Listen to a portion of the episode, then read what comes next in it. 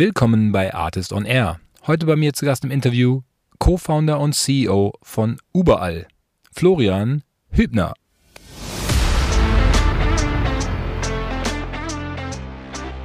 Und dann haben wir in dem Zuge natürlich, das auch sehr, sehr gut, die Möglichkeit gehabt, uns darauf zu konzentrieren, ein Produkt zu bauen, was so scalable ist, dass die das nicht nur irgendwie in Deutschland vertreiben können, sondern dann direkt auch irgendwie in damals UK, Frankreich, Spanien, glaube ich, und dann in vier Ländern natürlich irgendwie so Multilanguage, Multicurrency, was für uns auch ziemlich relevant ist, sehr viele verschiedene Datenformate für was es so an Adressen gibt und dem ganzen Krempel. Ja. Und in 2014 hat das für uns bedeutet, dass wir ein paar Monate hatten, in denen wir selber nicht mehr versucht haben, irgendwie SMBs anzurufen und denen unser Produkt zu vertickern, ja, sondern, äh, sondern eben wirklich irgendwie zu sagen, okay, wir bringen unser, unseren Tech-Stack und alles da nochmal zwei, drei Schritte voran. Und dann haben wir das erfolgreich mit denen gelauncht und waren dann gleichzeitig auch in der Lage, zu größeren Kunden zu gehen und eben Enterprise Sales anzufangen richtig inspirierendes Gespräch äh, hatte ich gerade mit dem Florian von Überall. Der hat äh, in den letzten zehn Jahren oder fast zehn Jahren mit Überall einen wirklich globalen B2B SaaS Champion aufgebaut, fast 450 Leute across the globe, ähm, gestartet aus Berlin und ähm, ja, wir reden über Pricing, äh, über die Sales-Struktur, ähm, warum sie das äh, B2B SMI-Geschäft outsourcen an, an Partner und dann in, in-house eher auf Enterprise Sales fokussieren, wie sie das machen. Ähm, am Ende des Podcasts ähm, erfahrt ihr auch mehr über Florians Einstellung zu Finanzierungsrunden und den aktuellen Bewertungen. Aber insbesondere muss ich sagen, ist dieser Podcast extrem hörenswert, weil Florian super inspirierend ist. Jetzt auch nach zehn Jahren hört man in fast jeder seiner Antwort zwischen den Zeilen raus, wie viel Bock er auf die Firma hat, äh, wie, wie er jeden Tag irgendwie gefühlt alles in Frage stellt. Ähm, einfach sich immer überlegt, wie kann man noch mehr rausholen für die Kunden, wie kann man das Team irgendwie bei Laune halten, wie kann man trotz der Größe nicht corporate werden. Also super inspirierend, äh, glaube ich, äh, für, für viele Founder. Ähm, insofern gehen wir jetzt rein in den Podcast mit Florian Hübner und mit mir, Matthias Ernst.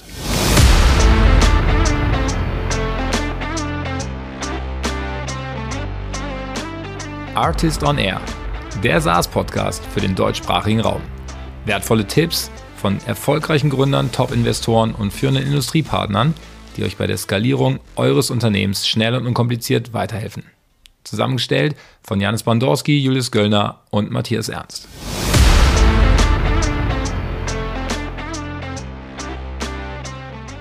Ich begrüße heute bei mir im Podcast Florian Hübner. Ähm, Florian, du bist äh, Founder und CEO von Überall. Äh, wir, wir kennen uns ja schon vor seit langer Zeit. Äh, wir haben damals parallel bei McKinsey gearbeitet. Danach hast du direkt Überall gegründet. Ähm, bevor ich jetzt hier mit meinem Recherchetext sage, was Überall macht, sag's doch einfach mal ganz gerne unserer Audience selber. Ähm, äh, was macht, was macht Überall? Und wie geht's dir?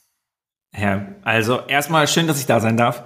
ähm, und es stimmt nicht, ich habe nicht direkt nach, nach McKinsey das Startup gegründet, sondern ich war noch mal an der Uni. Ich hatte ja irgendwie die Idee, dass ich noch promovieren muss und äh, habe dann beim Hasso Plattner am HPI in, in Potsdam angefangen zu promovieren. Für okay. tatsächlich für Enterprise Architectures.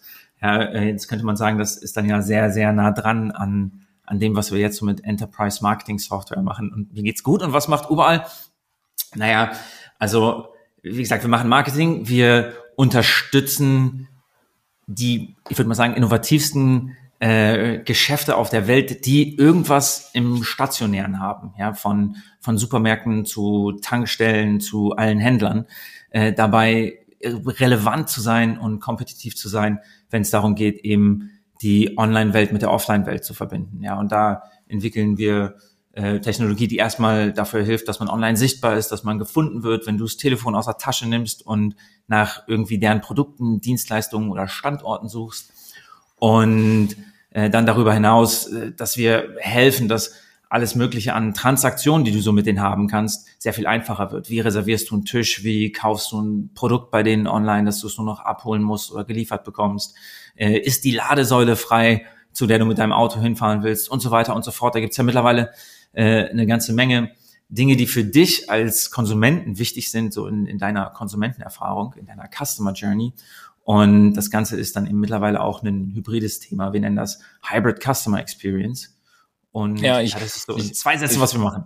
Ja, ja ich finde es ähm, ich find's ultra spannend. Ich glaube, so die, die Use Cases, die ich verstanden habe, ist, dass ähm, das wahrscheinlich als, als äh, stationärer Laden ähm, schon Probleme hast, einfach diese, diese Menge an, an Kanälen, über die du heutzutage Kunden online erreichst, irgendwie zu managen. Also, dass wenn du zum Beispiel deine Öffnungszeiten oder deine Speisekarte ändern willst, dass das halt idealerweise nicht nur auf deiner eigenen Webseite, sondern vielleicht auch irgendwie bei Google und wahrscheinlich 35 anderen Seiten irgendwie passiert. Ähm, dabei helft ihr, ist das korrekt? Das, ja, das ist korrekt. Das ist das, womit alle anfangen. Witzigerweise ist auch Öffnungszeiten immer das Erste, was was Leuten, mit denen ich spreche, einfällt. Wahrscheinlich, weil wir alle schon so oft vor geschlossenen Geschäften gestanden haben, wenn die das eben online nicht korrekt angegeben haben. Das ist einerseits natürlich ziemlich schwierig für Unternehmen und andererseits äh, wirklich, wie man so oft sagt, Chance äh, zugleich, weil es eben oft darum geht, auch das, was man im Marketing so auf, auf nationaler oder sogar internationaler Ebene macht, dann eben auch lokal fortzusetzen. Ja, wie kann ein McDonald's das hinbekommen, dass der, der McDonalds bei dir in der Nähe sich irgendwie anfühlt wie der Burgerladen um die Ecke und nicht wie irgendeine Filiale von irgendeiner Kette. Ja? Und das hat ganz, ganz viel mit deren Branding zu tun, mit deren Marketing, mit deren Erreichbarkeit für dich, mit der, der Transparenz, die du hast über dein Erlebnis, was du da haben wirst. Hashtag I'm loving it, ja, äh, be bevor du hingehst und, und nicht erst, wenn du da irgendwie äh, schon angekommen bist und äh, dann, dann entweder Glück hast oder vielleicht auch enttäuscht bist. Und das eben sehr, sehr dynamisch nutzen zu können. Er bietet unglaublich viel Reichweite. Bei Webseiten ist das ja total verstanden, dass man eben äh, Search Engine Optimization, SEO, alles Mögliche macht, um auch organisch Traffic bei sich auf die Seite zu bekommen. Ja, und im, im Lokalen ist äh, das ja vielleicht noch drei, vier Schritte hinten dran und äh, wir bringen es eben dahin, wo es sein sollte. Ja, also verstehe ich total, ne? Also weil äh, jetzt hast du, jetzt suchen Leute nicht auf der auf der Website von irgendeinem lokalen Klamottenstore oder auch von einem lokalen McDonald's, äh, sondern sie suchen dann halt irgendwie auf Google oder ne, Google Maps ist, glaube ich, ein total wichtiges Tool in letzter Zeit für für lokale Sachen, zumindest in meinem Userverhalten. Aber ähm, was, was ich spannend finde jetzt von eurer Seite, also dass es da Möglichkeiten gibt für die einzelnen Cases, das deutlich zu optimieren, glaube ich sofort. Aber was du gerade äh, schon in der Intro gesagt hast, von irgendwie Restaurant über Klamottenladen hin zu Ladesäule, ist das Spektrum ja sehr, sehr breit. Wie, wie funktioniert es jetzt technisch, dass ihr da eine, eine skalierende Plattform bauen könnt, die sozusagen so viele verschiedene Use Cases irgendwie sinnvoll abbaut, abbildet? Ja, ich glaube, da, da gibt es verschiedene Perspektiven drauf. Das eine ist, wenn du jetzt mal dir das Ökosystem anschaust, sowas wie einen Google Maps, aber auch einen Apple Maps, einen äh, Bing, TripAdvisor, Yelp, all die ganzen Plattformen, mit denen wir so sehr viel interagieren. Die geben Unternehmen ja im Prinzip vor, was man so machen kann und die machen das äh, basierend darauf, was, was du eben als äh, Matthias mit Smartphone in der Hand irgendwie gerne machen möchtest.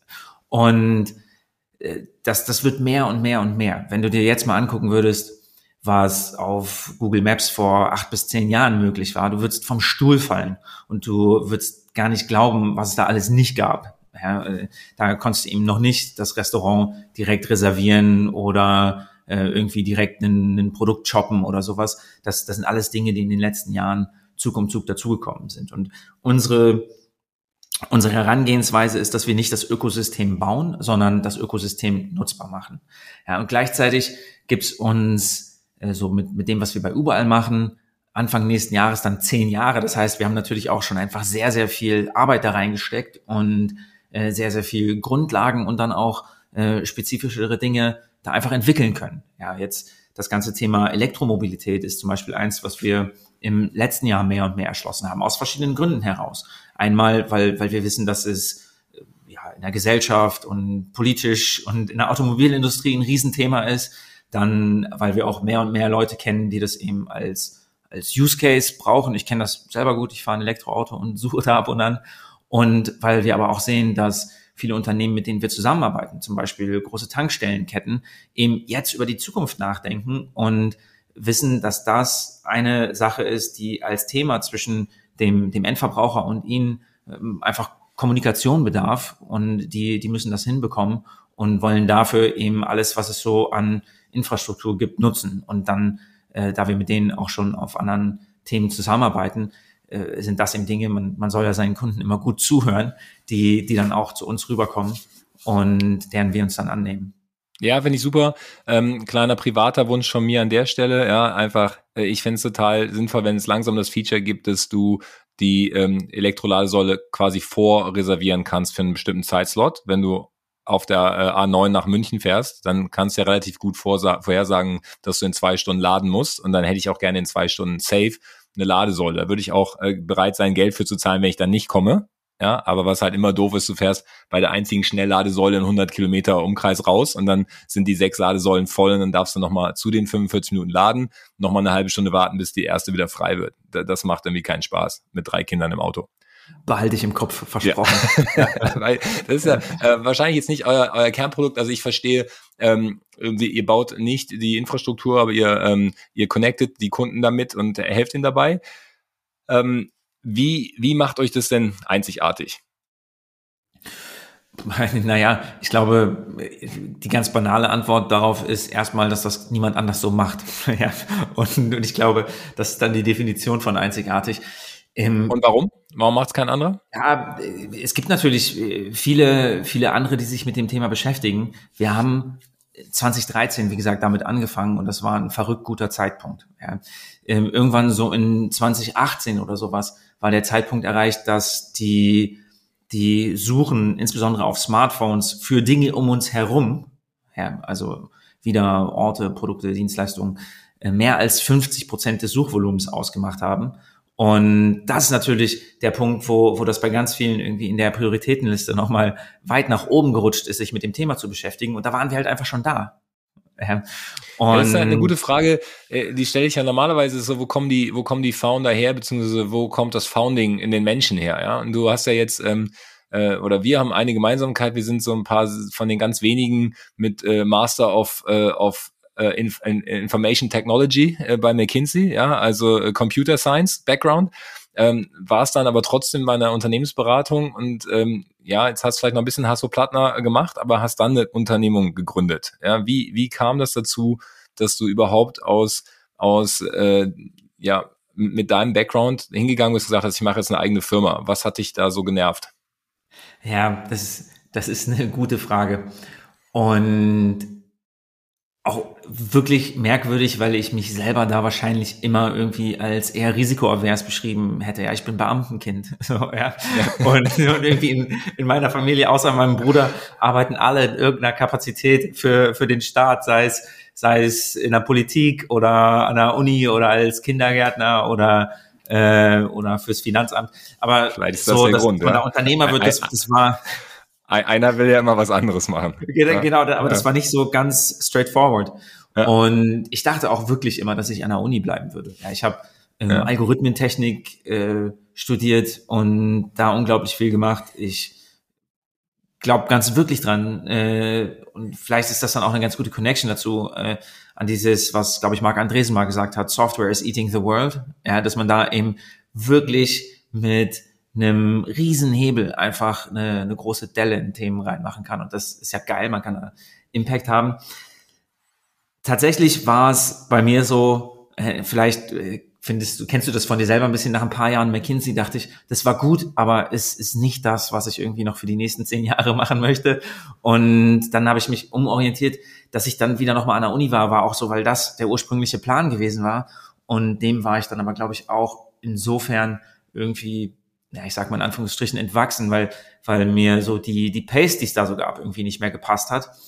Und, und dann vielleicht auch aus, so ein bisschen aus dem Aspekt heraus, so, okay, wo passt man eigentlich rein? So, ja, was ist so das Unternehmen, was einem gefällt? Gibt's das? Wenn nicht, vielleicht muss man es selber bauen. Ja?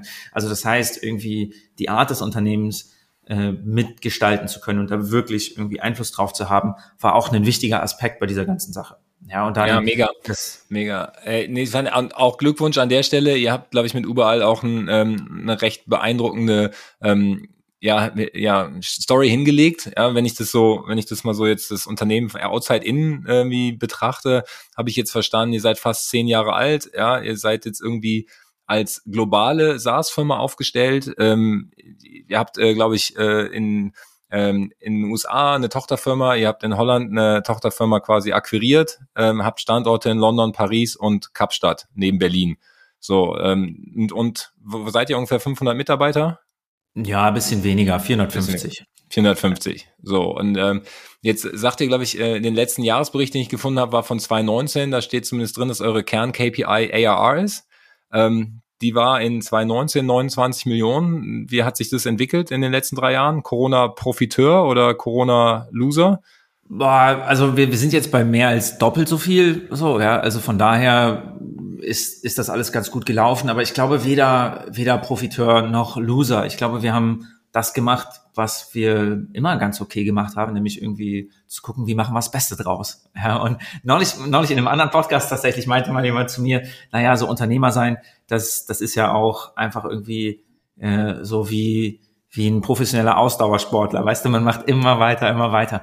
Und die Pläne, die wir zum Beispiel für, für 2020 gemacht haben, die mussten wir natürlich irgendwie ganz massiv überdenken, als wir dann im März irgendwie alle ins Homeoffice geschickt haben und übrigens acht Wochen später dann auch schon verstanden haben, dass das für uns irgendwie ein permanenter Modus sein wird. Und außerdem, und das, ja, das muss man sich mal auf der Zunge zergehen lassen. Für uns ist es ja so, jeder einzelne unserer Kunden war von der Pandemie betroffen. Und da gab es ein paar, die überrannt wurden und dann wurden den Supermärkten irgendwie die Regale leer geräumt und denen haben wir dann geholfen, irgendwie die die Öffnungszeiten für die ältere Bevölkerung zu kommunizieren oder sowas und eben auch Aktuell, richtig viele, den die, aktuellen Status von Klopapier äh, ja, Verfügbarkeit. Ja, aber wirklich, aber kein, also kein Scherz und ja. und irgendwie dann an anderer Stelle ähm, Unternehmen dabei zu helfen, zu kommunizieren, wann sie, wann sie aufhaben, zu haben, was für Regelungen es gibt, was für neue äh, Maßnahmen sie irgendwie ergreifen, um weiter Business machen zu können. Da war dann zum Beispiel sowas wie Click und Collect ein Riesenthema. Einer von BP, ja, also von, von British Petrol hat mal äh, öffentlich gesagt, das fand ich geil. Er meinte, momentan äh, sind unsere Kanäle Website, Social und überall. So, ja, das, das fand ich auch mega. Aber da waren wir natürlich ganz schön am Rotieren, um dann äh, für, für alle unsere Kunden auch wirklich irgendwie da zu sein und, und denen zu helfen, selber dabei auch viel, viel zu lernen und nebenher zu überlegen, okay, was bedeutet denn das für unsere eigenen Pläne? Ja, und äh, das war auf jeden Fall eine wilde Zeit. Jetzt sagst du so, ja, Website, Social, überall, ich glaube, das, das geht halt runter wie Öl ähm, als, als Founder und CEO von überall. Auf der anderen Seite hätte ich jetzt gesagt, dass überall von der Markenbekanntheit eher wieder so ein typischer B2B SaaS-Case ist, ja, irgendwie groß, Absolut. fast überall drin, aber sehr wenig Leute kennen, kennen die Brand jetzt irgendwie auf der Straße. Ähm, wie funktioniert es denn bei euch im Sales? Also wie, wie kriegst du, also was ist euer Target, äh, Ideal Target äh, Customer und äh, wie kommt ihr an die ran? Wie kriegen ja, die mit, dass es euch überhaupt gibt? Ja, also es brauchen ja, ja wahrscheinlich sehr, sehr viele, auch kleinere Läden euren Service, aber wie, wie kriegt ihr die?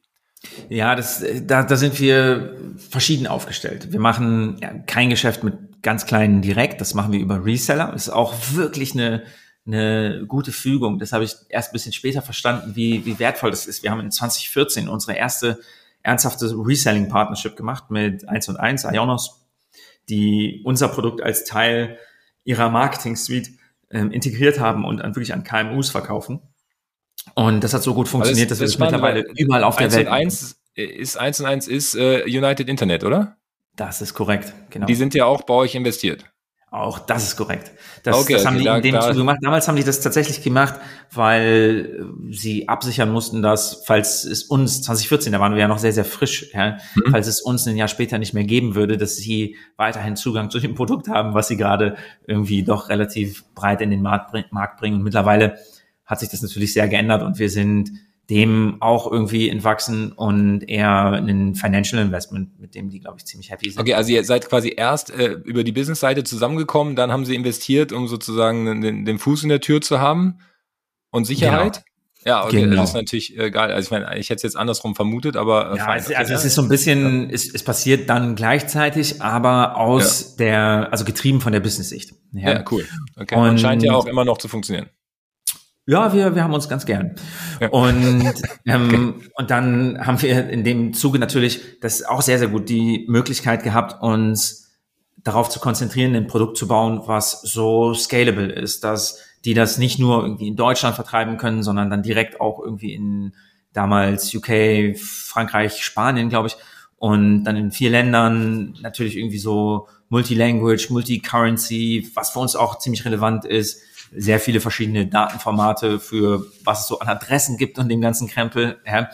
Und in 2014 hat das für uns bedeutet, dass wir ein paar Monate hatten, in denen wir selber nicht mehr versucht haben, irgendwie SMBs anzurufen und denen unser Produkt zu vertickern, ja, sondern, äh, sondern eben wirklich irgendwie zu sagen, okay, wir bringen unser, unseren Tech-Stack und alles da nochmal zwei, drei Schritte voran. Und dann haben wir das erfolgreich mit denen gelauncht und waren dann gleichzeitig auch in der Lage, zu größeren Kunden zu gehen und eben Enterprise Sales anzufangen. An dieser Stelle unterbreche ich den Podcast kurz für unseren Werbepartner GSL, das steht für Global Sales Leaders. Der Florian hat jetzt gezeigt, dass sie ihre Sales-Mannschaft sehr gut aufgebaut haben und auch viel darüber nachgedacht haben, wenn ihr noch nicht äh, ein 450-Mann-Team habt, und äh, noch am Anfang steht, dabei eure Sales-Struktur zu skalieren, dann ist GSL ein ähm, bestimmt guter Partner. Sie helfen nämlich allen starken Tech- und SaaS-Unternehmen dabei, einen skalierbaren und datengetriebenen Outbound-Vertrieb aufzubauen.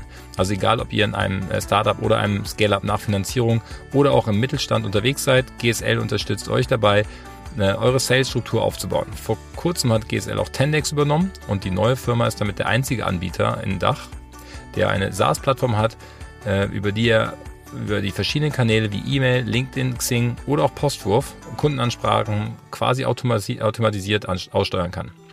Wenn du als Gründer oder Head of Sales auch mehr PS auf die Straße brauchst, dann schau auf gs-leaders.com vorbei. Das ist gs-leaders.com oder melde dich einfach via LinkedIn bei dem Geschäftsführer Robert Borchert. Robert spricht täglich mit vielen Unternehmern und Vertriebsverantwortlichen, um deren Strukturen effizient zu skalieren und freut sich auf eure Anfragen. Und damit zurück zu Florian. Was, ja. was wirklich klassisch Sales ist. Und da, weil du es eben gesagt hast, das, das stimmt schon, wenn ich jetzt hier auf die Straße gehe und die Leute fragen mich, wo ich arbeite und ich sage überall, dann weiß nicht jeder, was das bedeutet. Zum Glück ist es so, dass in den, in den großen äh, Firmen und deren Marketingabteilung, die es dann schon wissen, weil mittlerweile das Thema natürlich mehr und mehr auf dem Radar ist und, und die dann wissen, dass es da eine Plattform gibt, die ihnen helfen kann. Ja, das heißt, ihr habt also die, die SM, SME-Sales habt ihr äh, an, an Reseller übergeben oder outgesourced und in-house habt ihr ein Sales-Team aufgebaut, was dann eher Enterprise-Sales macht. Wie, wie ist das jetzt so von den 450 ähm, äh, Kollegen? Wie viel machen da ähm, ähm, Tech und wie viel machen da Sales? Ähm ja, also ein gutes Drittel macht, macht R&D und dann Sales, das ist ja immer so die Frage. Ne? Also ich weiß jetzt nicht, wie, wie firm äh, deine, deine Hörerschaft da, da, da so ist. Da, da gibt's natürlich auch verschiedene Ebenen. Ja, Teil von Sales ist das, was wir im Marketing machen. Teil von Sales ist das, was wir äh, mit unseren BDRs machen. Ja, dann also die, die im Business Development machen und Leads generieren. Und dann äh, kommt natürlich das dazu, was wir, was wir mit unseren Account XX, also den, den Sellern selber wirklich machen. Ja, und wenn du das alles zusammennimmst, dann, dann ist es auch schon eine, eine relativ stattliche Org, die wahrscheinlich ziemlich genau genauso groß ist wie, wie unsere Tech-Abteilung. So, ja. ja, aber es ist jetzt schon, ich stelle es mir eher als ein Outbound-Thema vor, als jetzt äh, total hier Product-led Growth. Also ich, ihr habt sicherlich ja, ein gutes Produkt, oder? Ja, ja, ich, ich glaube, es ist ein bisschen von, von beiden. Ja, so solche Themen, die, die sind ja wirklich mehr äh, facettenreicher, als man das dann, dann häufig so sagt, wenn man sagt, es ist Sales-led, es ist Product-led. Also, ja, ähm, neulich meinte mal jemand, vielleicht war das sogar bei euch auf der Konferenz, da, da haben wir irgendwie über, über Product-led Sales gesprochen, ja, nicht Product-led Growth. Ja. Mhm. Und das fand ich eine ganz interessante Art, darauf zu gucken, weil äh, natürlich ähm, ist, ist es auch outbound, ja, und wir rufen schon auch mal bei Leuten an und sagen, hey, wäre das nicht was für euch? Ja, das ist, ist als Ingenieur, als als Software-Engineer, so ja, klingt das erstmal immer so ein bisschen schmutzig, aber das ist schon ganz okay. Ja, ja man, man darf ja. auch was verkaufen. Ähm, und gleichzeitig ist es dann so, dass, dass es da natürlich irgendwie die verschiedensten Möglichkeiten gibt, Sachen zu machen. Wir haben äh, mittlerweile unglaublich äh, viel, was wir Unternehmen anbieten können. Häufig sind die noch sehr, sehr früh in ihrer eigenen Reise, was Hybrid Customer Experience angeht. Und dann gibt es zum Beispiel da sehr stark auch so eine, so eine Land and Expand Strategy, ja, äh, wo es erstmal darum geht, alles, was man so an Sichtbarkeit hat und äh, was online über einen gesagt wird, zu, zu nutzen und zu capturen und zu verstehen, wie man damit arbeiten kann. Und dann kommt aber mehr und mehr dazu, ja, dass man sagt, okay, vielleicht will ich das viel interaktiver benutzen, vielleicht will ich das viel mehr ausrollen und der Person, die morgens den Laden aufschließt und abends abschließt, eine App in die Tasche geben, dass die teilweise eben da selber auch proaktiv mitmachen kann und so weiter und so fort. Ja, das ist dann, dann wirklich eine Reise, wo es dann schon auch ziemlich viel Product-led Growth innerhalb der Accounts gibt. Ja. ja. Und äh, von daher gibt es da nicht so dieses One Size Fits All und, und einen Approach, den man einfach da durchhämmert, sondern wir sind da schon ähm, ja, sehr strukturiert auf der einen Seite und sehr flexibel auf der anderen. Ja, ich mir, ähm, was ich spannend fand, ist, ähm, ist, ist euer Pricing. Da, da kommen wir gleich nochmal zu, wo wir jetzt gerade noch bei Sales sind. Ähm, sagst du ja ein bisschen, ihr, ihr konzentriert euch auf die größeren Accounts. Was habt ihr da für einen Sales Cycle? Ist ja ne, ein komplexeres Produkt am Ende. Wahrscheinlich auch ein bisschen erklärungs- oder testbedürftig. Ja, ja, puh. Also auch das, das ist unterschiedlich. Ja, ich glaube so drei bis sechs Monate, also normal Enterprise Sales würde ich sagen, ähm, ist ist schon so so das, was wir sehen. Ja, es gibt auch manchmal Sales, die passieren in zwei Wochen und äh, wir schmeißen auch nicht alle aus unserer Pipeline raus, wenn sie wenn sie nach sechs Monaten nicht unterschrieben haben. So, ja, ähm, aber so so drei bis sechs Monate und das hängt dann auch wieder damit zusammen, was für was für Unternehmen das sind, weil auch bei Enterprise das das gibt's ja äh, ganz ja. verschieden. So, ja, was, was ist da, ob, ob, das, ob wir irgendwie über 5000 Supermärkte reden oder 300 Bäcker. So, ja, das, das macht schon einen Unterschied. Auch wie die intern aufgestellt sind, wer da die, die Nutzer und die Owner und die Entscheider sind und ob es noch eine Procurement-Abteilung gibt und so weiter und so fort. Ja, ich, ich also, nur, im, im letzten Podcast hatte ich so einen ähm, Sales Coach und ähm, der hat erzählt, inzwischen kannst bei Enterprise Sales äh, davon ausgehen, dass du teilweise bis zu 25 Stakeholder hast, die äh, in so einer großen Organisation an so einer Entscheidung mit beteiligt sein können. Und da muss man halt auch die Geschichte oft oft anders darstellen. Und da habe ich einfach gedacht, so krass, ich meine, irgendwas verkaufen, wenn da 25 Leute drauf gucken, allein wie viel Zeit das dauert, bis die sich alle mal damit beschäftigt haben, weil die sind ja auch alle noch mit zehn anderen Themen beschäftigt. Ja? Äh, da, da gehen einfach automatisch die Wochen ins Land. Oh, weiß gar nicht, ob das meine Welt wäre. Aber äh, ihr scheint es ja ganz gut, ganz gut hinzukriegen. Ähm, na, drei bis sechs Monate ist, glaube ich, kein, kein ungewöhnlicher Wert. Nutzt ihr bestimmte Tools dafür, um, um euer Sales-Team zu unterstützen? Also laut Zoom Info benutzt ihr Salesforce. Ähm, das ist, glaube ich, nicht überraschend. Ähm, aber nicht überraschend, ne? Ja, ähm, ja, ja wir haben, Cooles. Spannendes. Wir haben einen, einen, einen ziemlich großen Tech-Stack. Puh, ich bin, ich bin da immer fasziniert, was es da alles gibt. Ne? Also offensichtlich arbeiten wir äh, mit, mit Salesforce. Wir haben äh, sowas wie Churn Zero für, für unser äh, Customer Success. Wir benutzen ziemlich viel ähm, Tech, um zu capturen, was Leute auf unserer Plattform machen, damit wir dann auch immer ganz gut informiert sind und denen an den richtigen Stellen helfen können. Ja, wir haben ach, ich, ich glaube, ehrlich gesagt, was das angeht, die in den Kategorien ziemlich viel die Standard-Tools. Ja, was hat man so im Marketing? Wir benutzen auch die Marketing Cloud, benutzen da Pardot. Ähm, was, was haben wir für Sales? Klar gibt's da irgendwie auch den Sales Navig Navigator und Bambora und sonst was. So, ja. Also nichts, nichts Ungewöhnliches, nichts Selbstgebautes, sondern einfach die, die gängigen Tools zusammenge zusammengestöpselt.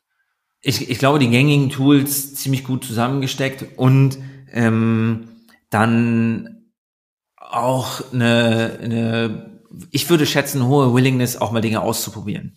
Ja, ja. also das ist ja auch was, äh, unser Tech-Stack jetzt ist nicht der gleiche wie unser Tech-Stack vor einem Jahr und auch nicht der gleiche wie in einem Jahr.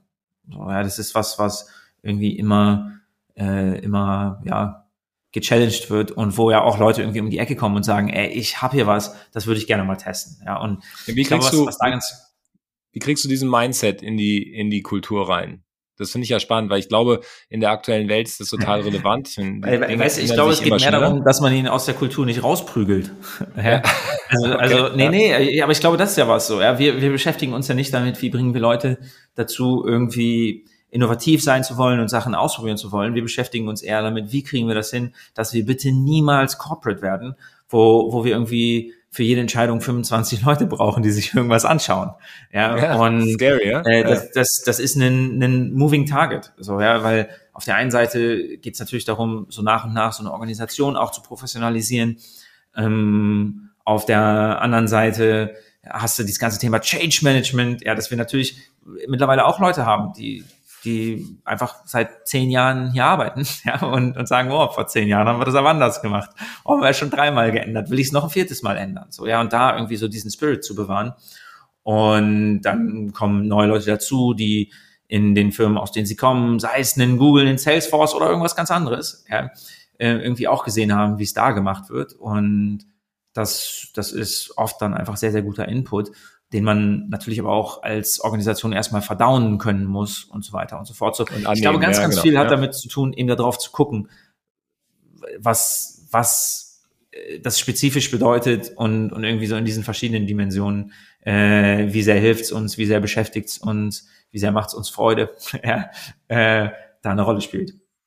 Ja, finde ich cool. Aber es hört sich, hört sich gut an. Ich, ähm, ich drücke da auf jeden Fall die Daumen, dass ihr noch ganz lange nicht äh, Corporate werdet, ja. Und ich weiß noch nicht, ob es ähm, wirklich irgendwann sinnvoll ist, dass 25 Leute an der Entscheidung beteiligt sein müssen, ja. Aber Unklar, ähm, ja.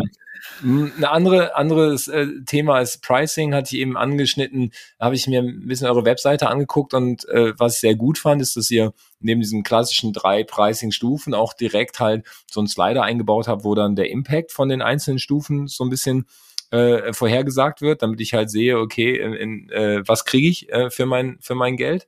Was ich aber nicht sagt, ist, äh, wie viel die einzelnen Pakete kosten. Das fand ich ganz spannend. Also ich kriege nur einen Preis, wenn ich äh, wenn ich eine Anfrage stelle. Warum warum baut ihr das so?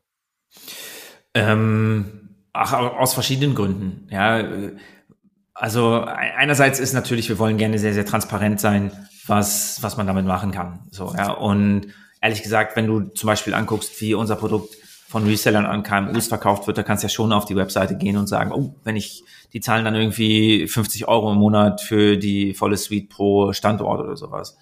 Ja, ähm, das ist überhaupt, was unser Modell ist, momentan in den allermeisten Fällen pro Standort pro Monat.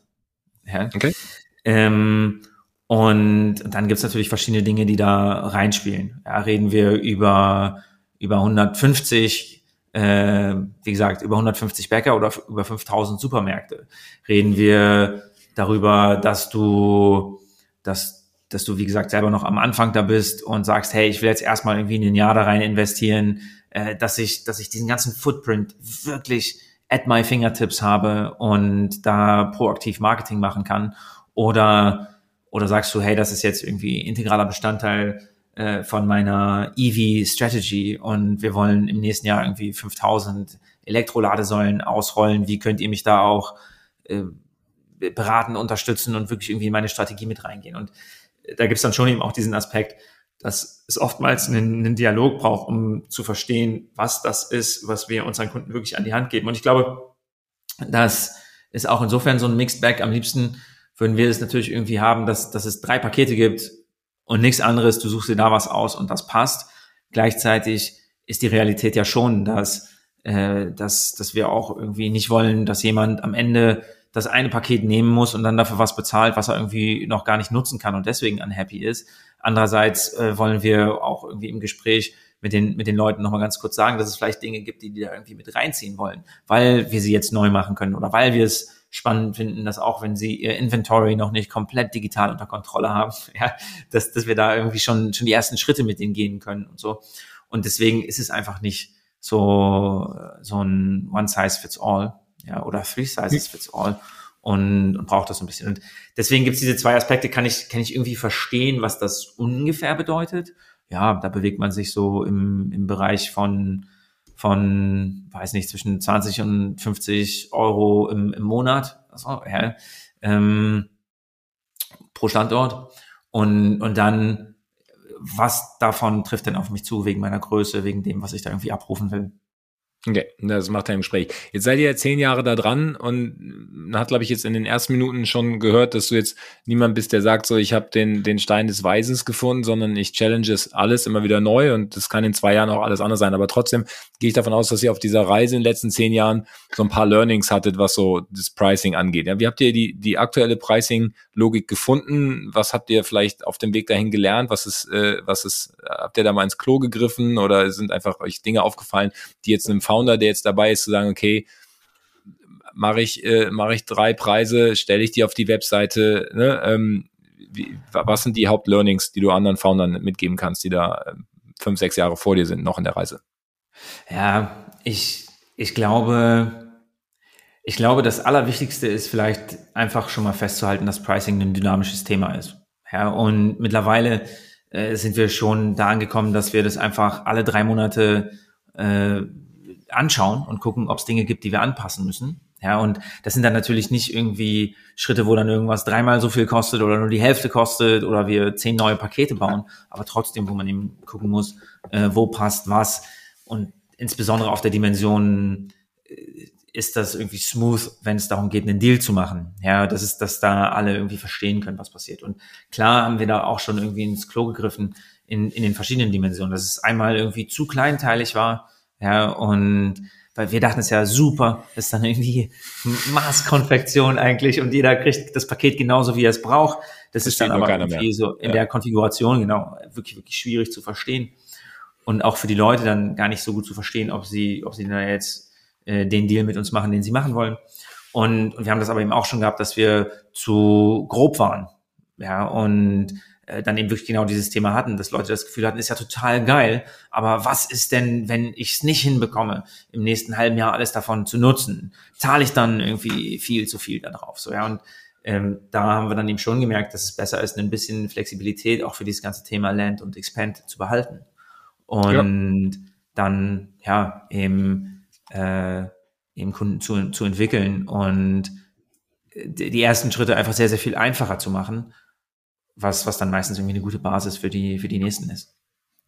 Ja, habt ihr, habt ihr da auch, äh, also neben den einzelnen Pricing-Stufen, habt ihr auch im Produkt so eine ähm, Evolution, wo du sagst, ich gebe dem Kunden erstmal äh, nur ein limitiertes Feature-Set äh, für das, für ein konkretes Problem, wo ich jetzt verstanden habe, dass, äh, dass er das hat, bevor ich sozusagen die Full Power von der ganzen Suite irgendwie auf ihn loslasse?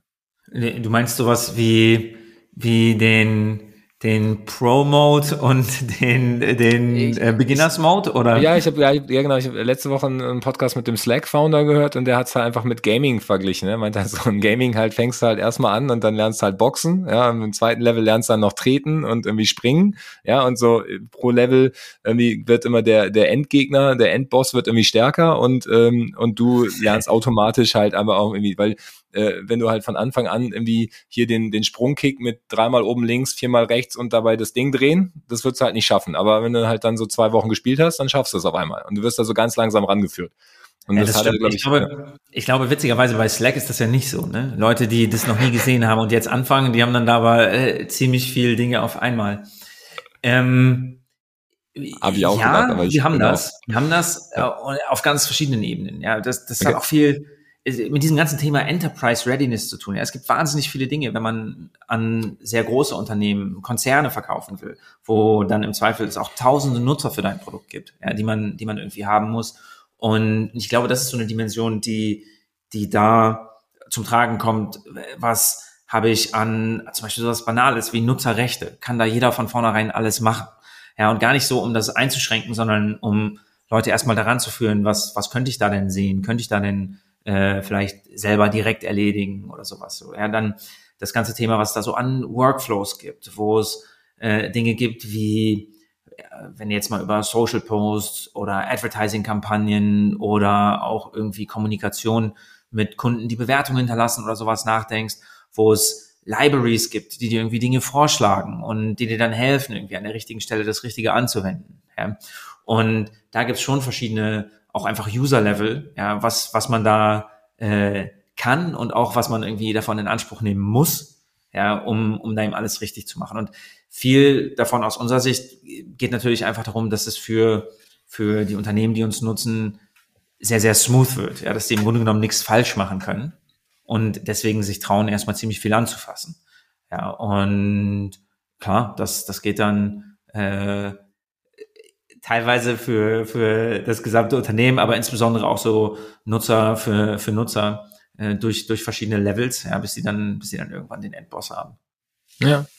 Ja, finde ich cool. Ich, ich fand das, äh, ich fand das Bild auf jeden Fall gut und ich glaube, es ist total relevant, weil äh, gerade bei einer Software, die jetzt einfach ein paar Jahre älter ist, die hat sich ja einfach entwickelt, ja, die hat sich auch mit Kunden entwickelt, ihr, ihr im Team werdet das alles komplett inhaliert haben, so, aber dann so ein neuer Kunde, der so ne, frisch draufkommt, für den ist es dann im Zweifel ja auch erschlagend erstmal, obwohl er vielleicht über, über ein paar Wochen Anwendung dann auch, auch viel davon nutzen kann.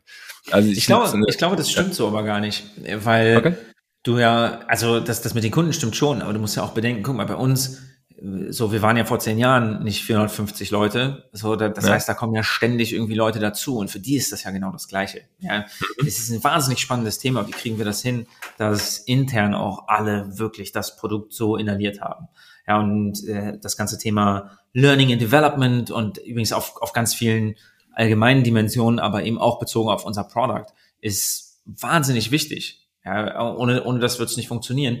Wie und macht ihr das? Wir denn? sehen das ja, wir, wir, sehen das intern und auch, äh, auch extern. Also ich meine, intern, wir haben tatsächlich als Teil von unserem People in Places Team im Learning and Development, wir haben für unsere, unsere ganze, ganze Sales-Organisation einen, einen Enablement-Team, was, was eben hilft und da Sachen beibringt. Wir haben ziemlich viele Formate intern, wie unseren Product Showroom, wie Weekly Enablement Sessions, wie Lightning Talks zu verschiedenen Themen, ja, die wir, die wir die ganze Zeit äh, eben ja, befeuern und am Laufen halten, wo es immer darum geht, irgendwie Wissen weiterzuentwickeln. Mittlerweile hat man natürlich auch intern eine wahnsinnig große Library davon, weil sowas immer recorded wird und man zu verschiedenen Themen dann, dann auch Leute einfach mal in die richtige Richtung schicken kann.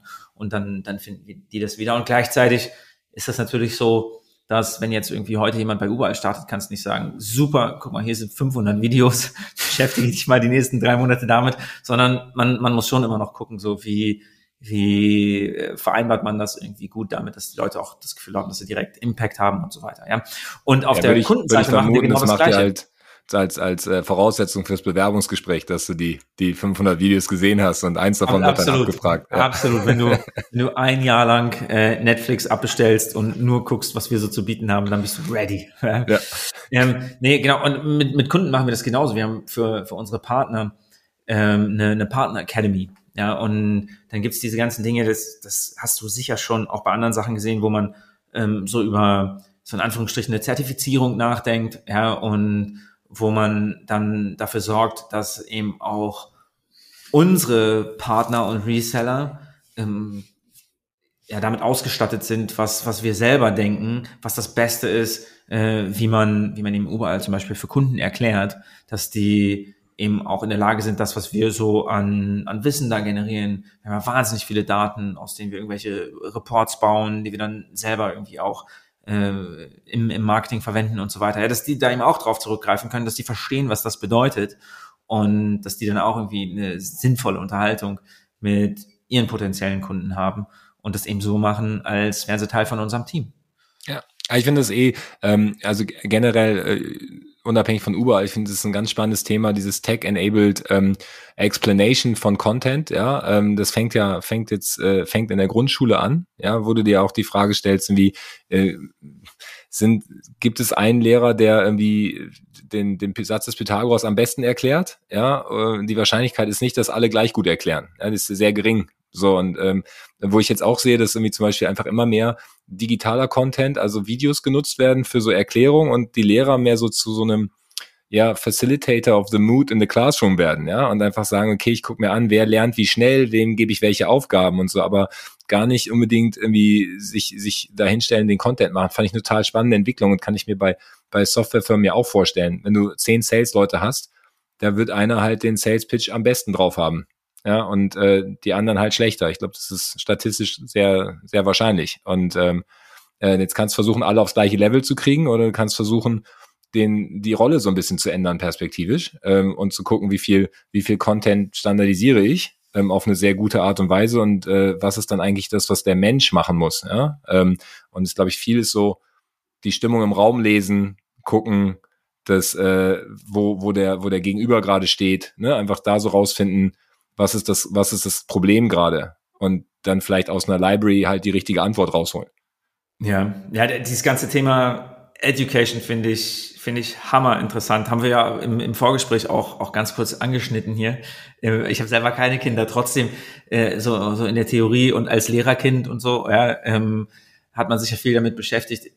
Klar, ich glaube, was, was du da tatsächlich auch siehst, ne, ist, dass dieser Content das abbildet, was Standard ist in, in dem, was man vermitteln will. Der Satz des Pythagoras ist immer der Satz des Pythagoras. Wenn den einmal jemand richtig geil erklärt hat, dann, dann ist das cool, wenn man sich dann die Erklärung anschaut. Übrigens auch mit diesem Effekt, dass es wahnsinnig viel bringt, dass einfach, wenn ich es nicht direkt verstanden habe, ich nochmal eine Minute zurückspulen kann und ja. mir nochmal und auch nochmal ansehen kann. Und das, was dann aber, glaube ich, auch ziemlich anerkannt, das ist, was man im Classroom weitermachen muss und eben auch im Context Enablement weitermachen muss, ist dann das individuelle Coaching. Ja, dass man ja. an den Stellen, wo Leute das dann anwenden wollen, eben darauf guckt, äh, was, was das ist, was, was der oder die Einzelne eben noch besser machen kann. Und genau das genau. ist das, was unser Enablement-Team macht. Da gibt es ja auch wahnsinnig viele Tools, wie man sich dann irgendwie so ein Call mal mit anhören kann und mal gucken kann, äh, wie das so funktioniert hat. Und ich, ich finde das ganz faszinierend. Für die meisten Sachen davon habe ich selber gar nicht so die Zeit, mich da selber voll mit reinzuhängen. Als jemand, der nicht ursprünglich aus Sales kommt, ja, ist es aber auch für mich selber echt geil zu sehen, was, was für ein spannendes Thema das ist und wie, wie man, man da auch eben ganz, ganz viele spannende Aspekte entdecken kann, wo man sagt, ah geil, ja, ja, eigentlich könnte es auch Spaß machen, selber mittendrin zu sein. Ja. Ich finde es geil. Ähm, also man merkt dir, glaube ich, einfach die Leidenschaft total an.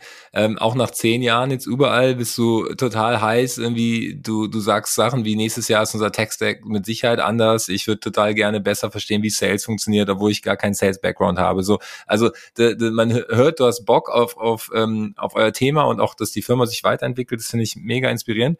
Ähm, kommen wir mal ein bisschen auf die Zukunft. Jetzt so zum Abschluss. Ja, ich, ihr habt, ähm, glaube ich, im Juni 2021 die letzte Finanzierungsrunde gehabt. 115 äh, Millionen US-Dollar, äh, glaube ich, waren's.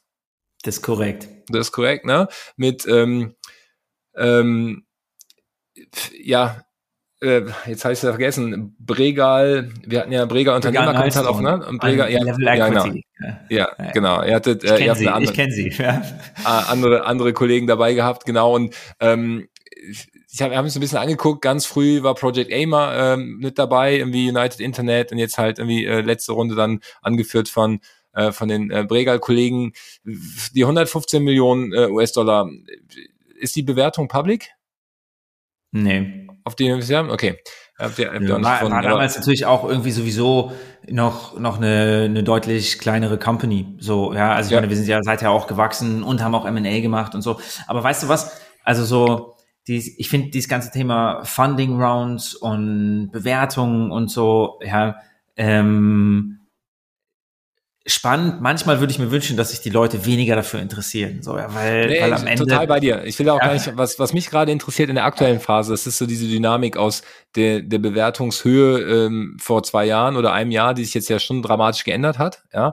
Und irgendwie das ganze Cashflow-Thema. Mein Verständnis mhm. ist, ihr seid noch nicht profitabel, ähm, weil ich kenne ja nur die Zahlen von 2019, äh, aber ähm, äh, ich habe mir, ja, ich ja. Mir, äh, und, ja. wir werden, waren auch in 21 nicht profitabel und werden auch in, in 22 unter Genau, müsste ja auch nicht sein. Die Frage ist halt, wie lange reicht, genau. wie, wie, lange reicht die Kohle? Äh, das ist, glaube ich, gerade ähm, eine relevante Frage, ich, die alle ich, stellen. Ne? Ja, aber ich, ja, ja, ich, und ich glaube aber aus zwei Aspekten. Das, ähm, das eine ist ja, wie lange reicht die Kohle, wenn wir irgendwie weiter burnen und das andere ist so, wie, wie attraktiv ist es vielleicht gerade irgendwie auch einfach viel mehr auf Profitabilität zu schauen. So, ja. Und ja. wenn du, wenn du links und rechts guckst, dann ist es gerade wirklich so, dass, dass dir irgendwie jeder in meinem Stuhl sagen wird, hey, also Herr, ähm, wir, wir wissen nicht genau, wie sich die Welt ja, um uns herum in den nächsten zwei Jahren entwickeln wird. Und ähm, deswegen wird es absolut attraktiver zu wissen, aus eigener Kraft könnte man das ganze Business so auch noch 20 Jahre weitermachen. Und mhm. wenn du dir als Software as a Service Company äh, überlegst, wo, wo Wert entsteht und wie Companies da so bewertet werden. Es gibt da immer diese Rule of 40 Metric. Kennst du das? Mhm.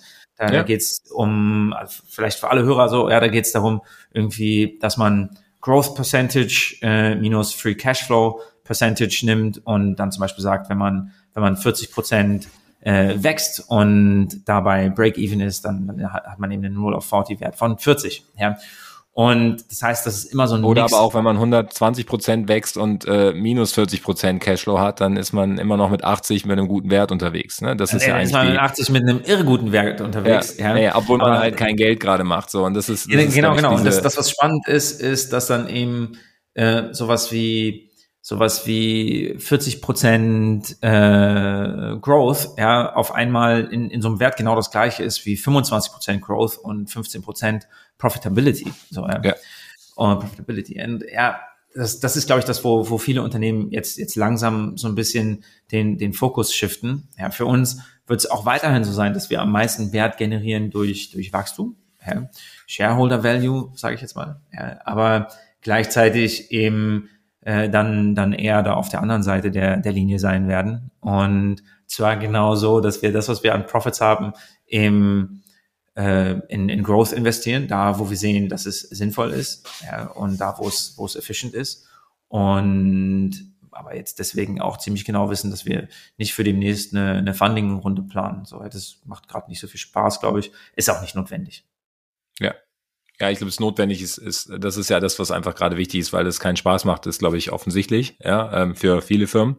Und aber für manche ist es ja trotzdem, trotzdem notwendig, denn wir sehen einfach diesen, diesen riesen Boom nach, nach Revenue-Based Finance, um so ein bisschen die, die Zeit zu bridgen, ne, äh, weil Equity Finance gerade einfach ein bisschen anstrengender ist. Ja, das stimmt. Ich habe ja, ich glaube einfach auch die, ich, ja, Entschuldigung. Äh, eine, eine Sache, ich glaube, das, was da halt wirklich besonders ist, so, ja, bei, bei vielen SaaS-Firmen und bei uns, glaube ich, auch auf einer ganz guten Ebene ist, wir haben ja sehr, sehr viel, womit wir arbeiten können. Ja, also so, wenn wir, wenn wir einfach mal auf unseren Umsatz gucken, ja, wir, wir können ja jedes Jahr viele, viele, viele Millionen äh, ausgeben für, für Gehälter und Investitionen in Marketing und andere Wege zu wachsen, ohne dass wir dafür irgendwie Geld verbrennen müssen. Ja, und dafür bin ich tatsächlich, ehrlich gesagt, sehr, sehr dankbar. Ja, wenn wir jetzt irgendwie bisschen früher in unserer Laufbahn wären und eben so ein Profil hätten, wo wir wo wir wahnsinnig viel Geld verbrennen und einen wahnsinnig aggressiven Wachstumsplan gebaut haben, irgendwie vor anderthalb Jahren, so dann, dann ist es natürlich sehr viel weniger comfortable, sich zu überlegen, okay, wie bleibe ich da auf Metrics, die irgendwie ich cool finde, die fürs Team exciting sind, die für unsere Investoren exciting sind, ohne dass ich jetzt irgendwie am, am Markt bin und auf einmal irgendwie in einem Umfeld, wo, wo die ganzen Bedingungen irgendwie so, so ein bisschen naja, weniger offensichtlich sind, ja, und, und sich ehrlich gesagt auch einfach natürlich ultra krass ge, gewandelt haben im letzten halben Jahr. So, so wie, wie kriege ich das, wie, was müsste ich dann machen? Ja, ich finde es einfach geil, dass ich das nicht machen muss. Ja, ja das ist mega. Das freut mich. Nee, seid ihr, seid ihr ähm, äh, auch international aufgestellt? Siehst du da Unterschiede in den einzelnen Märkten oder in den, also was Wachstum angeht, was Profitabilität angeht, habe ich gerade überhaupt kein Gefühl. Ähm, ich habe ja vorhin die Offices mal genannt, fand ich auch eine spannende ja. Wahl an Office Location, aber wo naja, also, so also ehrlich gesagt ist, ist Berlin, Paris, Amsterdam, London, äh, in, in Amerika ist aber auch in LA und Detroit und dann noch in Kanada, in Montreal. So, also da, da gibt es mittlerweile viel. Es ist auch so, dass mittlerweile die Hälfte von unserem Umsatz ziemlich genau aus Nordamerika kommt. Hälfte, okay. Das heißt, Krass, da ja. sind wir, sind wir viel gewachsen. Das ist ja auch immer so, so ein Thema. Wie bekommt man das hin, dass man dann, egal ob von Amerika nach Europa oder von Europa nach Amerika, wirklich diesen Sprung schafft? Ich glaube, da sind wir jetzt sehr, sehr weit fortgeschritten. Und ja, es, es gibt da Unterschiede nicht, nicht super gravierend. Gleichzeitig, ich meine, es gibt hier so, so, so banale Themen, ne? Wenn du dir jetzt zum Beispiel mal anguckst, wie sich irgendwie so Dollar und Euro zueinander verhalten und was sich da irgendwie so gewandelt hat. Und wenn ich dann auf unsere 23-Planung schaue, ja, dann, dann ist es irgendwie spannend, da dann auch zu sehen, dass sich alles irgendwie ein bisschen anders rechnet am Ende, aber die gleichen Dinge bei rauskommen, weil, weil du eben einen Teil vom Umsatz hast, der plötzlich in Euro mehr wert ist, davon einen Teil von Kosten hast, die plötzlich irgendwie in Euro teurer sind und so weiter. Ja. Und ich glaube, da haben wir dann so als, als globales Unternehmen, ehrlich gesagt, sehr viel Hedging mit eingebaut. Ja. Ja, genau. Deswegen fand ich es auch spannend, wie, wie sozusagen jetzt die, die Mächteverhältnisse sind in den einzelnen Regionen. Sondern es gibt ja äh, der Unterschied, ob du 90 Prozent Europa, 10 Prozent USA bist oder 50-50 oder, oder andersrum. Was ist dein Forecast? Äh, wie, wie stark wird Nordamerika wachsen? Also werdet ihr in zwei, drei Jahren dann 75 Prozent Nordamerika sein und 25 Prozent Europa? Na, 75 wäre wär, äh, wahrscheinlich ein bisschen zu aggressiv, aber das ist schon ein riesen Wachstumsmarkt für uns, einfach weil mhm die äh, ja, die, der als, als Markt äh, einfach ein bisschen weniger äh, bespielt ist, ist ein riesiger homogener Markt ist, das muss man ja sagen. Wenn man hier irgendwie in Europa mit auch einem, einem großen Konzern einen Deal macht, dann ist es trotzdem immer noch so, dass du vielleicht einen Deal in UK, einen in Frankreich, einen in Deutschland machst, so, ja, weil es doch einfach immer sehr, sehr viele Leute gibt, die mitreden wollen. Und, und in Amerika ist dann auch mal so, dass irgendwie äh, jemand, der sich selber eher am oberen Ende von von SMB, also so als you know, medium-sized Unternehmen sieht und als Corporate bezeichnet, dann trotzdem irgendwie tausend Werkstätten hat oder sowas so. Ja. Also das ist ganz beeindruckend. Ja. Und äh, da, da kann man einfach eine Menge machen. So, ja. Und gleichzeitig so dieses ganze Mindset in Sachen ausprobieren und Digital Spend und sowas ist da ja noch einen Tag weiter. Also das heißt, das ist für uns schon wirklich ein Fokusmarkt, logisch. Ähm, wird vielleicht auch noch ein bisschen mehr an Gewicht gewinnen. 75, 25 wäre, wäre zu aggro. Okay, verstanden. Ja, dann ähm, zum Abschluss vielleicht noch äh, die, die, die Killerfrage, ja. Ähm, zehn Jahre irgendwie teilweise Akquisition, Expansion nach Amerika. Ihr, ihr habt so viel gemacht, ja. Äh, was sind denn, was sind denn, ähm, was ist so der eine Fehler, den du gerne vermieden hättest in den letzten zehn Jahren? Ja. Also wieder so als als als Learning ich, für ich unsere anderen nie. Ich habe noch nie eine richtig gute Antwort auf diese Frage gehabt. Ja, was ist was eigentlich natürlich? Ich habe es jetzt schon zehnmal gestellt bekommen. Ich glaube, ich glaube auch das würde ich irgendwie andersrum betrachten. So ja, wir haben wir haben irgendwie richtig richtig viele Fehler gemacht. Natürlich. So ja und so ich glaube die Kunst ist sich von denen nicht runterkriegen zu lassen, weder auf der Business-Seite noch auf der persönlichen Seite, ja, sondern sondern echt weiterzumachen und und vor allen Dingen auch irgendwie da immer relativ schnell zu kapieren, dass man irgendwie was gemacht hat, was jetzt nicht ganz komplett geil war, ja, und, und das dann zu korrigieren. So, ja. Wie, und wie macht man das? Also wie, wie ist man, wenn man so voll enthusiastisch halt in die falsche Richtung läuft? Wie, wie kriegt man es hin? Also wo ist dein Korrektiv? Naja, Hast du da, weißt du, wir, wir machen ja nicht. Darüber redest, ist dein Co-Founder oder wie? Absolut. Wie? Und viele Leute, ja, äh, Kollegen, Investoren, Co-Founder selbstverständlich, andere Businesses. Und ich glaube, ganz viel hat damit zu tun, dass man irgendwie die die, die notwendige Bescheidenheit hat auf allen Ebenen. So, ja. Also ich hoffe, ich habe das selber. Ich hoffe, das haben auch irgendwie alle anderen Entscheidungsträger bei uns im Unternehmen. Ja, und wir, wir schließen ja keine riesen Wetten ab. Oder wenn wir mal eine Wette machen, dann gucken wir uns vorher in die Augen und sagen ganz bewusst, ey, wir wollen da jetzt mal was probieren. Aber das ist nie ein Gamble, wo man irgendwie die ganze, die ganze Company aufs Spiel setzt und auch früher nicht gemacht hat. So, ja, und ich glaube, äh, so, das muss jeder so ein bisschen machen, wie es, wie es für ihn am besten passt. Weißt du, wir haben zu keiner Zeit in, innerhalb der letzten zehn Jahre irgendwie Wetten abgeschlossen. Wir haben nie äh, riskiert, dass, dass wir irgendwie morgen unsere Gehälter nicht mehr zahlen können. Wir haben nie irgendwie gesagt, alles auf die eine Kampagne. Ja, wir haben immer, glaube ich, sehr, sehr fokussiert, konzentriert gearbeitet und iteriert. Ja. Gleichzeitig äh, so ja, haben wir waren wir nie ganz oben auf der Hype-Kurve. Ja, ist okay. Ja, kann ich sehr gut mit leben. Und, und haben dann aber eben ja, über die letzten zehn Jahre äh, doch Stück für Stück für Stück für Stück das immer weiter ausgebaut und haben, wie gesagt, jetzt einfach eine, eine ziemlich große äh, große Basis, mit der wir arbeiten können, was, was natürlich geil ist, um dann die nächsten Sachen auszuprobieren. Ja, wir sind noch lange nicht fertig. Ja. Das klingt ultra sympathisch, Florian. Äh, ich finde es mega. Ich äh, darf dir zum, zum Abschluss die allerletzte Frage stellen. Es ist ähm, äh, dein Geheimtipp, äh, Lieblingsrestaurant oder äh, Hangout ähm, in Berlin. Wo gehst du hin, wenn du irgendwas Geiles essen willst? Also Ey, von ich, ich will es gar nicht sagen, sonst gehen da jetzt ja alle hin. Ja. ja. Nein, nein, pass auf, bei, bei mir ist bei mir ist ganz einfach und ganz Klischee. Ich glaube, ich bin äh, bei meinen Freunden und Kollegen dafür bekannt, dass ich auch, egal ob es bestehende zukünftige Investoren, unser Board, sonst was ist, so, ja, ich gehe immer in äh, eine von meinen drei Lieblingspizzerien. Ich finde das einfach am geilsten, da um Tisch zu sitzen, ganz ehrlich, äh, eine, eine leckere Pizza zu essen und äh, zu quatschen. Ja, für mich, darf ich dir sagen, ich, ich finde immer noch Pizza Standard wahnsinnig geil. Ich hoffe, ihr hört das. Ja, äh, und ich mag es, wenn man da reinkommt und die sagen, hey Flo, schön, dass du mal wieder da bist. Und ja, mittlerweile ist ja aber auch wirklich in Berlin sehr, sehr einfach, äh, eine richtig geile Pizza zu finden. Okay. Pizza Standard ist wo? Ähm, oh, hat mittlerweile einige Standorte, aber ähm, in der Nähe von der von der Zionskirchplatz, äh, von, ja. von, der Zion, von der Zionskirche, am Zionskirchplatz, ja. ist äh, der der Standardladen und den finde okay. ich, glaube ich, auch am geilsten. Okay das Standard. Wenn ich da in Zukunft keinen Platz mehr kriege, bin ich sauer. Ja, also okay. Ich, ich sag den, ich sag's nicht, ich pack's nicht schauen aus, wenn sie dir dann immer einen Platz reservieren, wenn du ankommst. Das ist doch, das ist doch fair. Ja, ähm, ja ich glaube, so, so schlimm ist es nicht, aber ich, ähm, ich wundere mich, ich habe selber in der Erziehungskirche mal gewohnt, aber ähm, ja, ich weiß. das ist an mir ja. vorbeigegangen. Ja. Okay. Gibt's auch noch äh, nicht ähm, so ewig. Ja, ich ja. glaube, da warst du schon weg. Dann bin ich einfach zu alt. Ja, das kann auch sein. Welche Frage habe ich dir nicht gestellt, die du gerne beantwortet hättest?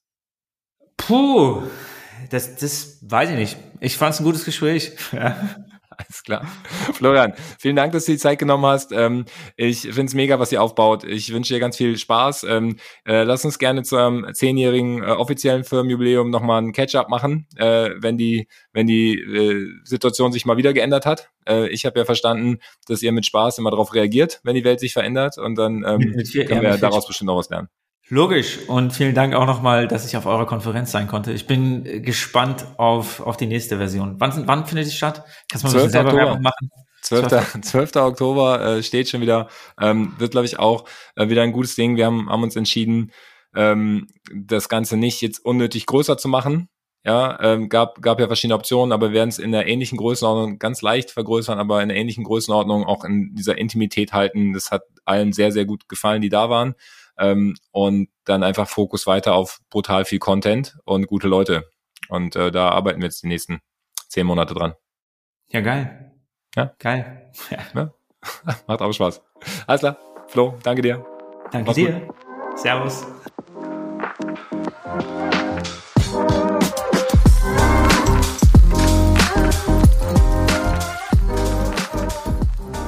Jo, so ist er, der Flo.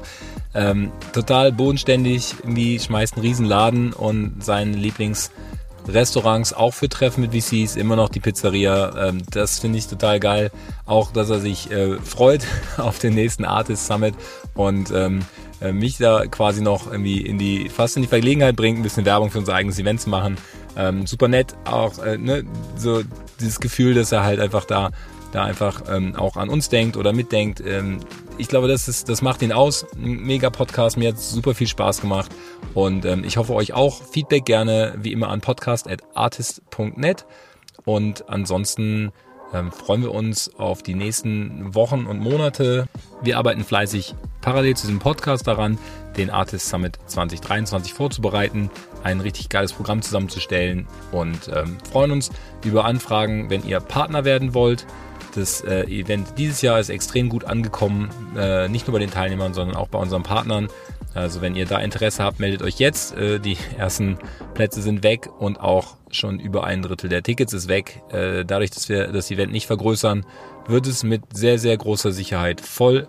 Äh, wann wissen wir noch nicht genau, aber ähm, wir sind uns ziemlich sicher, dass es sehr, sehr ausverkauft sein wird. Und wir hatten allein dieses Jahr das Problem, dass sich in der, in der letzten Woche über 100 Leute gemeldet haben, die noch kommen wollten, denen wir sagen mussten, es äh, wird einfach nichts, weil es dann auch nicht geht. Ähm, wir müssen da halt eine Entscheidung treffen und, und ihr auch. Entweder wir haben ein kleines Event mit großer Intimität, dann können aber halt auch nicht so viele Leute kommen. Und insofern mein persönlicher Tipp ist da nicht zu lange zu warten. Ähm, das soll an der Stelle überhaupt kein Zelt sein. Deswegen mache ich es hier ganz in Ruhe am Ende von dem Podcast für die, die die sozusagen bis hierhin hören. Ähm, aber ich sehe ja, wie die Tickets reinkommen und, ähm, und äh, die Bewerbung. Also es sind jetzt schon sehr, sehr coole Leute wieder am Start, äh, sowohl auf der Speaker als auch auf der Teilnehmerseite. Und äh, deswegen bin ich, ja, ich freue mich einfach drauf, es wird ein cooles Event. Und wenn ihr dabei sein wollt, die Bewerbung ist offen, ähm, schickt uns da eine kurze Info, dann schauen wir uns das an und äh, geben euch sofort Bescheid. In dem Sinne, macht's gut, eine schöne Woche, der Matthias.